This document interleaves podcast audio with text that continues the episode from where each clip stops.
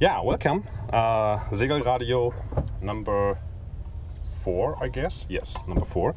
Um, those uh, who have uh, listened to the previous ones might have uh, already figured out this is a little bit different because, first of all, it's not in German. It will be in English. Um, that's because I have two nice guests around here. Which um, are not really native German speakers, and uh, we will talk a little bit about um, yeah starting to sail, starting uh, a little adventure on a boat.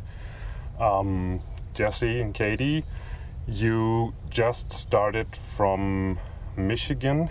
Um, maybe Jessie, would you give us a little introduction of yourself? Yes, uh, my name is Jessie Zevelkink. I'm from Grand Rapids, Michigan. Um, have lived out in California and Colorado for the last five years, and about a year ago decided we would purchase a boat. Moved back to Michigan, spent the summer fixing up a boat with um, both of our fathers, and left from Michigan just over two weeks ago, or two weeks ago today, actually. Okay. Yeah. And you're not alone on the boat. I'm you not alone on the boat. Share your boat and time with Katie, yes. and uh, there comes the dog around. and you have a cat too. So, uh, how about you? You, how did you came into this uh, whole idea? Um, I mean, uh, I also grew up in Michigan. Our parents are friends, which is how we met each other. And her dad put the idea in our head last November. And here we are. We live on a boat and we're in Missouri. yeah, not not Michigan anymore. Yeah. Right. uh, actually, uh, to to give a little idea where we are, um, we just came down the Illinois River from Chicago. That was your. Not, what- that was not like your really first trip. You, you sailed a little bit on the. A little bit, Right. yeah. So you got some experience on, on uh, Lake Michigan. Yep. Yeah. Ever sailed before buying that boat? Yes, yes, both of us have sailed. Um, obviously, not that boat. My dad um, has a 37 foot Pearson that we grew up sailing on, and there's a couple times in me and Katie's life where we have gone on sailing trips. Not that ha- we have been the captains of that boat, but it got us familiar with sailing young, I guess. So then when we all of a sudden became our own captains, we had, you know, kind of a foot in the door with what we what we were doing, but um, no one to actually tell us what to do besides each other. So was, we figured it out. Oh, that's sometimes the best thing, just to, to, to learn by, by And we haven't own. figured everything out yet. No, not even close. Yeah. So, so thinking about um, preparations, um, I mean, you are both 23, Mm-hmm. so this is um, the total average age on the river. I figured out. Um, I'm 36, and I thought I'd be about 20 years younger than um, Right. everybody. Yeah. So, how did it happen? I mean, you you you you just did not really um, put lots of money aside and say we have We're enough for the retired. rest. Yeah, we're retired. okay. We retired just like everybody else taking this trip, and you know we got a whole fund in our bank to keep us going. okay. um, Not true. So, Um, you know. we- well, we worked for that year trying to save money, and we also have different plans than a lot of the other loopers Yes. because we have to stop and make more money. But Right. our first goal was to get, you know, away from home on the boat, and then, you know, we'll probably try and work down south somewhere, Somewhere to bring us warm. back around. yeah. Oh, okay. So back around means could you give a little idea what the whole loop thing is about? oh, Back around would be since we started in Michigan, we are now uh, just on the junction of the Illinois and Mississippi River in St. Louis, and then you continue south via a series of rivers uh, Ohio River, Tennessee River, Tenn-Tom Waterway, dumps you out in Mobile, Alabama, and then if you complete the loop, you um, go around the perimeter of the eastern side of the country, Florida and the whole East Coast, New York City, Hudson River, Erie Canal, and that would complete the entire Great Loop, which was put us back um, in Northport, Michigan, where we started. but we don't know if we want to do that yet. At this point, we just know we want to get south. Uh, hopefully, not run out, run out of money and find work somewhere, and then decide which direction we will go. Right. Okay, so talking about that, when you came, uh, I, I saw you the first time uh, on a little anchorage uh, a few days ago. Uh, you came along and uh, rode over with your dinghy, and we were talking, and I asked you, "So where are you heading to?" And you just said, "Well, the ocean." so, um, uh, talking about expectations um, and how they came true so far. What what what what what, what ideas did you have when you started the whole thing? Like how will it be? Um, we when we started the whole thing, I don't actually know what our expectations were. Um, I think that Something so, that isn't normal. right so far, you know, we ha- we've had a lot of little goals like get the boat in the water. you know, um, you learn how to make the boat move with just us on it. You know, sailing or motoring. Docking. and then you know actually leaving Michigan, and then going fully on our own from Chicago, Mm-hmm. and now this next goal is just the ocean, and then Yeah. from there we'll have more um, ideas of where we want to go next. Okay, so it, it's it's you you really do not plan far ahead. It's you just. no. oh, I think in But it's not that that you just get up breakfast. So what are we doing today? You have like the, the rough days idea. Right. ahead. Yeah. right. And on a bigger picture, um, you know, if we go back to day one of planning this trip, you ask about expectations. I, in my mind, which I'm sure you agree, I think, I mean, my expectations are to, which we already have in two weeks, just come across people that will help us figure out what we're gonna do next. Mm-hmm. Okay. You know, like we don't have, we don't know where we're gonna work, we don't know where we're gonna end up. But already we've met you, we've met these other people that they say, oh, you know, we live here in Florida, we live here in mm-hmm. Alabama, we could get you a job here, you know, and it's just like every day you're meeting new people that are kind of opening up new opportunities. So I don't want to say that's an expectation, but it's kind of what seems to happen. And at this point, I am not worried about us landing some kind of job or opportunity after this or during this trip, I guess. That makes sense. Okay.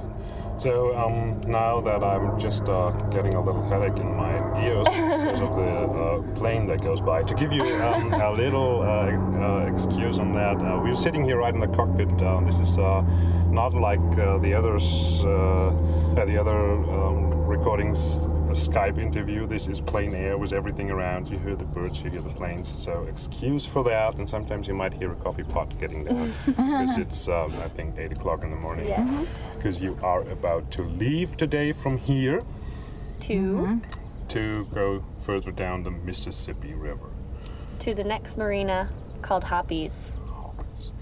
Um, So it- so, when you meet all these people, um, have you expected that that there will be uh, so many people around you, or have you just thought you it's just the two of you going down the river and uh, maybe Not in talking? the beginning.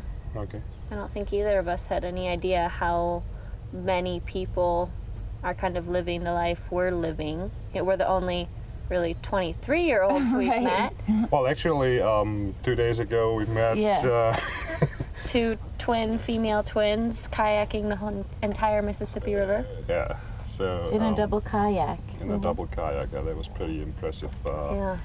Talked a little bit after that about downsizing Minimalism. minimalism. Um, so, how was that? I mean, you probably had at least uh, somewhere a room where you have all your stuff and uh, living without TV, without microwave. How's that change for you?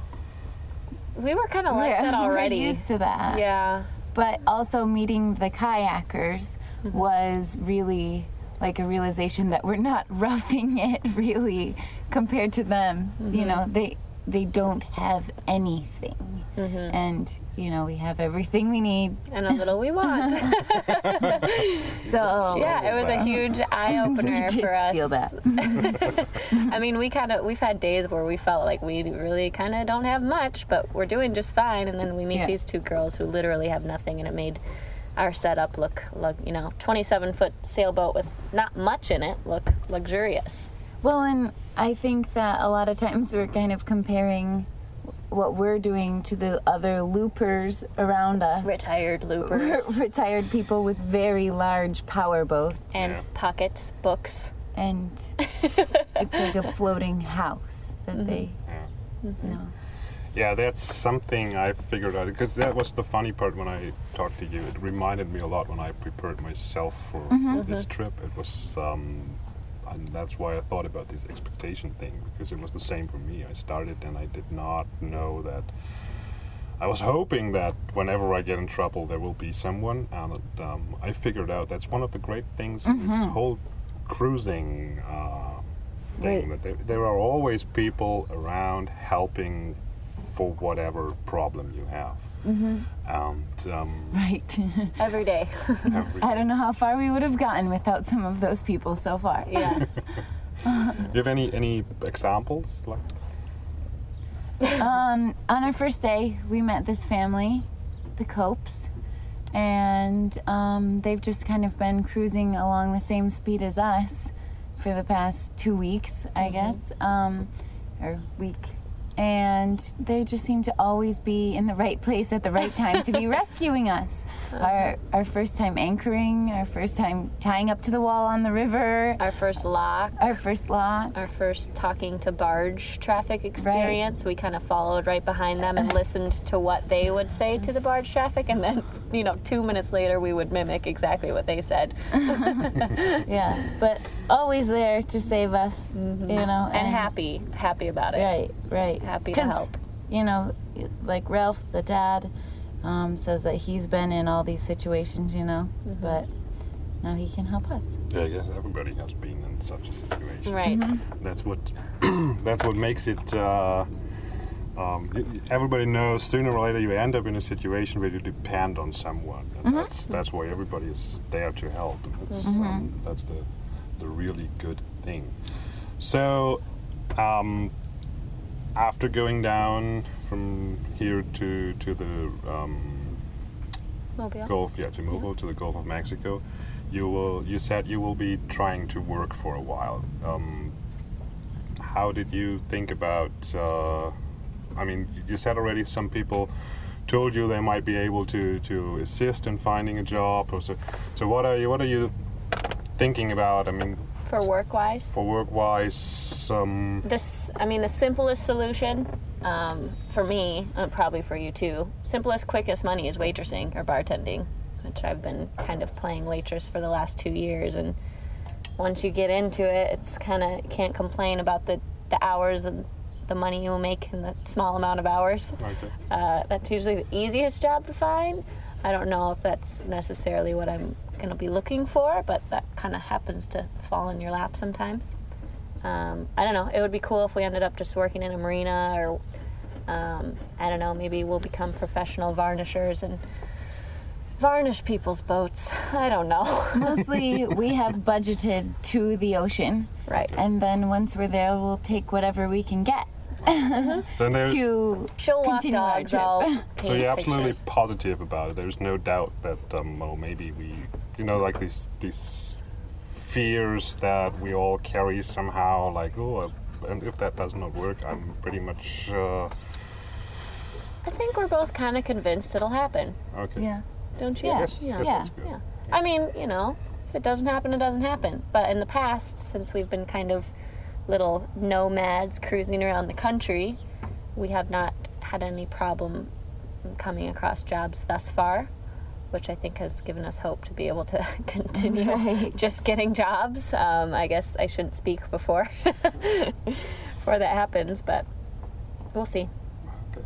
How about your boat? Um, you said you just bought it and then you had to do a lot of work on it. So, um, do you mind to give us a little idea about uh, budget? Yeah, I don't wanna talk about it. it. Go ahead. You say you- Um, we found actually. I was in Colorado when the boat was found. She was in California. okay. I was in Jessie. She, Katie, was in California. Our dads um, were very excited about this trip, and we're all over um, searching for the right boat. Uh, my dad has taken this trip two times before, so he know what to look for way before we did. Mhm. And um, they have this other friend that lives in Chicago and sends my dad a link to this this little sailboat. It's a 27 foot Cal, uh, 1979, and it was found at Crawley's Yacht Yard in Chicago. Been out of the water for four years. Yep, been sitting up on jack stands for Under four the water. years. Out of Out of Out of the water, okay. and um, Submerged boat. it Good was stuff. it was on the market for $6,500. Um, our house in Michigan is a rental house in the summer, so my dad sent the guy email offering him $3,500 and a free week stay at our house in Michigan. And he came back accepting the offer. And so shortly after, Katie's dad and uncle and my dad borrowed a trailer from a boatyard at Torresen in Michigan. And I cried when we found out we got the We boat. both cried. We're like, oh my God, it's happening. I was at work and I was just crying. I know. Of, of happiness, of course. Right. And so they went and picked up this boat for us and trailered it back to Michigan. And that's when I pretty much picked up my stuff in Colorado and drove home. wow. And then she came shortly after me. Mm-hmm. Drove drove almost straight through by herself from California. So it's now we have it. Quit job. Let's go. Yep. yeah. Okay. Yeah. Yeah. Okay. I had to you- finish school. Well, some of my school. That's why I took longer to get home. Okay. So you you had some uh, uh, some work on the boat, like Yes. Everything. Pretty much. You name it, we did it. everything off Yeah. and then Stripped fixed it it, and put it back on. Right, I saw some pictures on the website, Mm-hmm. um, which uh, yeah, you might mention your website. Um, Oh yeah, we will. For sure. end. Go ahead. Katie and Jessie on a boat.com. Katie and Jessie both have IEs. okay. I also I'll um, put a link in the show notes for sure. Sure. Okay. So uh, you you did like a full refurbish everything on the. For the most part, we salvaged some things. Like the entire interior was um, beaded wood. You know, we took all that out, varnished it. We did a lot of interior wood staining and um, got the original 1979 cushions um, industrially cleaned, I guess. the Yeah. bottom was. Um, the bottom coat was completely blistered and corroded, so we had to sand that all down. We redid the bottom. And we laugh about it now because when we first talked about getting a boat, we were all excited about making it just how we wanted it, making it all pretty. We were trying to choose the color, what we were going to paint the hull, and what kind of sail cover are we going to have, and all that went out the window very quickly when we realized, you know, we had priorities. These are the things that are will make the work, boat work, and then we kind of just grew to love how it looked Right. and did not care to spend the money one bit on making it aesthetically pleasing. um, Well, but it's it's Yeah. it's nice. It's I mean. Yeah. uh, right, uh, right. so Chocolate I- brown is our new favorite color. we definitely focused on making the interior a little more homey, and you know, who cares about the outside? You know, Yeah. It's It's kind of cute. thing. It is cute. I mean, it's a it's attractive Just boat. not what we thought it would be. Right. You know. So 27 feet for the biggest uh, for for two person is not the biggest boat. So how, how did you? Two people, a dog, a full size dog, and a cat. Okay, um, even that makes it not bigger. right. so how, how did you um, manage your your? I mean, um, have you? I mean, you're not that long gone now. No. Right. You, Right. you did you ever uh, thought about situations where you will be? I don't want to see the other for 24 Yeah. hours right now. And what, Right. We can get 27 feet away from each other. Yeah. that's a good. Yeah. We that's actually already have the boat split down the middle. She is port, I am starboard. Everything on the port side is hers. Everything on the starboard side is I mine. I get the toilet. We already got the duct tape ready. so if we get angry at each other, line the duct tape down the middle of the boat. Okay. Yeah. that's a smart. Yeah, that, that that might work. Um, right. To a certain point. Well, and everyone doubted that we were we both sleep in the V berth just to keep Okay. our bed separate from the working parts of the boat. okay. Um, and I think everyone doubted that that was going to work, that we were both going to fit in there and call that our bed. But, you know, that's working so far. Well, and as you know, like there's only so many people you would take a trip like this with. You have to be very selective on who you would want Yeah. to live on a boat with because it will ruin a relationship or it will be great. So far, it's great. I have no doubt in my mind that it won't continue to be great. Um, but we also, we I mean, we had plenty of conversations before we left of, you know, like just let's be really honest with each other. And if I'm doing doing something that you don't like, and vice versa, just tell me. That's fine. Putting the flashlight in the wrong place. Uh, we both know each other very well and have known each other for a really long time. We've shared living space. We've shared Before. living space. We've shared um, good and bad life experiences together, and yeah. we kind of know each other's, you know, the good, the bad, and the ugly of one another. I guess. Yeah. Yeah. So I, I'm prepared for the worst of Katie, and she's prepared for the worst of me. Okay. I guess. So, um, There is no bad part of you. Aww. blushing. Um, so when when you uh, left, you said you were in uh, California. Uh-huh. You were in Colorado, so Mm-hmm. you were. It was not leaving family behind because you no, right. uh, had already been away. Yeah. Boyfriends. boyfriend. So how, how, how, how what, what do they think about uh, you two going on a trip like this? They're jealous. Yeah. I, I know mine is definitely questioning why I didn't plan this trip with him. Well, what the hell? That's pretty. that's a reasonable question. I did move to Colorado for him, and then ended up leaving to live on a boat. That's, There's no, there's no big water in Colorado. You know? Oh, okay. That's, a, that's yeah. That might be a thing. Yeah.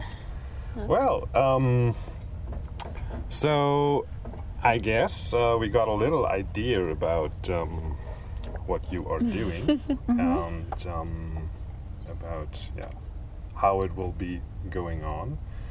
Um, you are a little bit uh, on the run to go, so I don't want to No problem.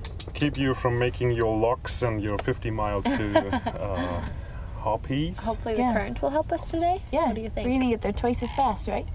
Fun?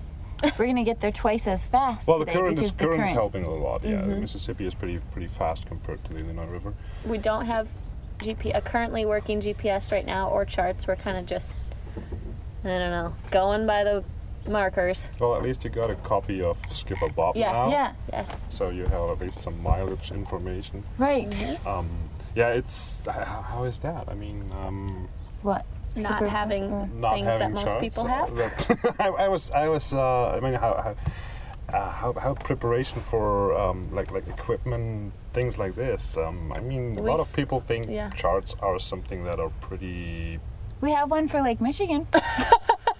yeah okay got that so it was just an accident that that uh, Well, the GPS we weren't planning on. Um, it has all these preloaded charts in it for almost the entire Great Loop. Once we got to Peoria, Illinois, we realized we were missing the charts from that part of Illinois all the way down to Mobile, Alabama, and not that it stopped us on our trip. We just, you know, you're going one direction on the river. It's very obvious where the markers are, um, so it hasn't been an issue yet.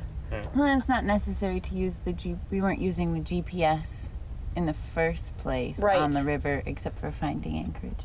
Okay Yeah. So now we have our good friend Skipper Bob to help us. Yeah. Everything's been, uh, I mean, pretty simple as far as boat go. I mean, you know, we have an ice box, so do you. We have hand pump, you know, a 20 gallon water tank with hand pumps on it, um, which you mentioned is good because then it makes you realize how much water you're using. Uh, and which- make sure you're using less water. That's Right, the more yeah. right. because Well, you, you're aware you of don't it, keep yep. the water running Right. Mm-hmm. while you do something else because if you don't You have your can't. hands on it, it just stops. Yeah. yeah. We ran out of water. Yep. Um, so yeah, I mean, all the, the only instruments we have is a compass that we haven't used on the river because you don't really need it on the river, and a depth finder, which has been depth finder. it's come in handy. We have run aground a couple times, but nothing serious. So yeah. Good. I hope um, the story goes on like this, and um, maybe if uh, we ran into each other again a little bit further down the river, Mm-hmm. Which we will. might do a little uh, review on how it was. yeah. What's happened since Yeah. then?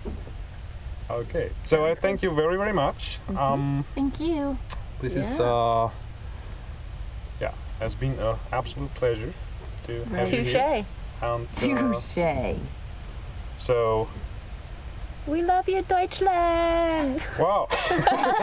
like I said, uh, almost native German speakers. Um, Hi, Adrian Becht. it's my friend in Germany. oh, okay. yeah. So, um, Segelradio number four, a little bit shorter than um, the others from time to time have been, but I think not less interesting. I hope not less interesting. and yeah, um, the next one, maybe again in English, maybe in German, depends a little bit. Like I said last time, um, it is pretty difficult on the river to find spots where you can use Skype for interviewing, and um, so I uh, again apologize for the long, long time. I have not uh, put out an issue, but uh, yeah, maybe the next one will be a follow up to this. Thank you very much for listening and uh, enjoy your day. Bye. Bye. Bye. Bye.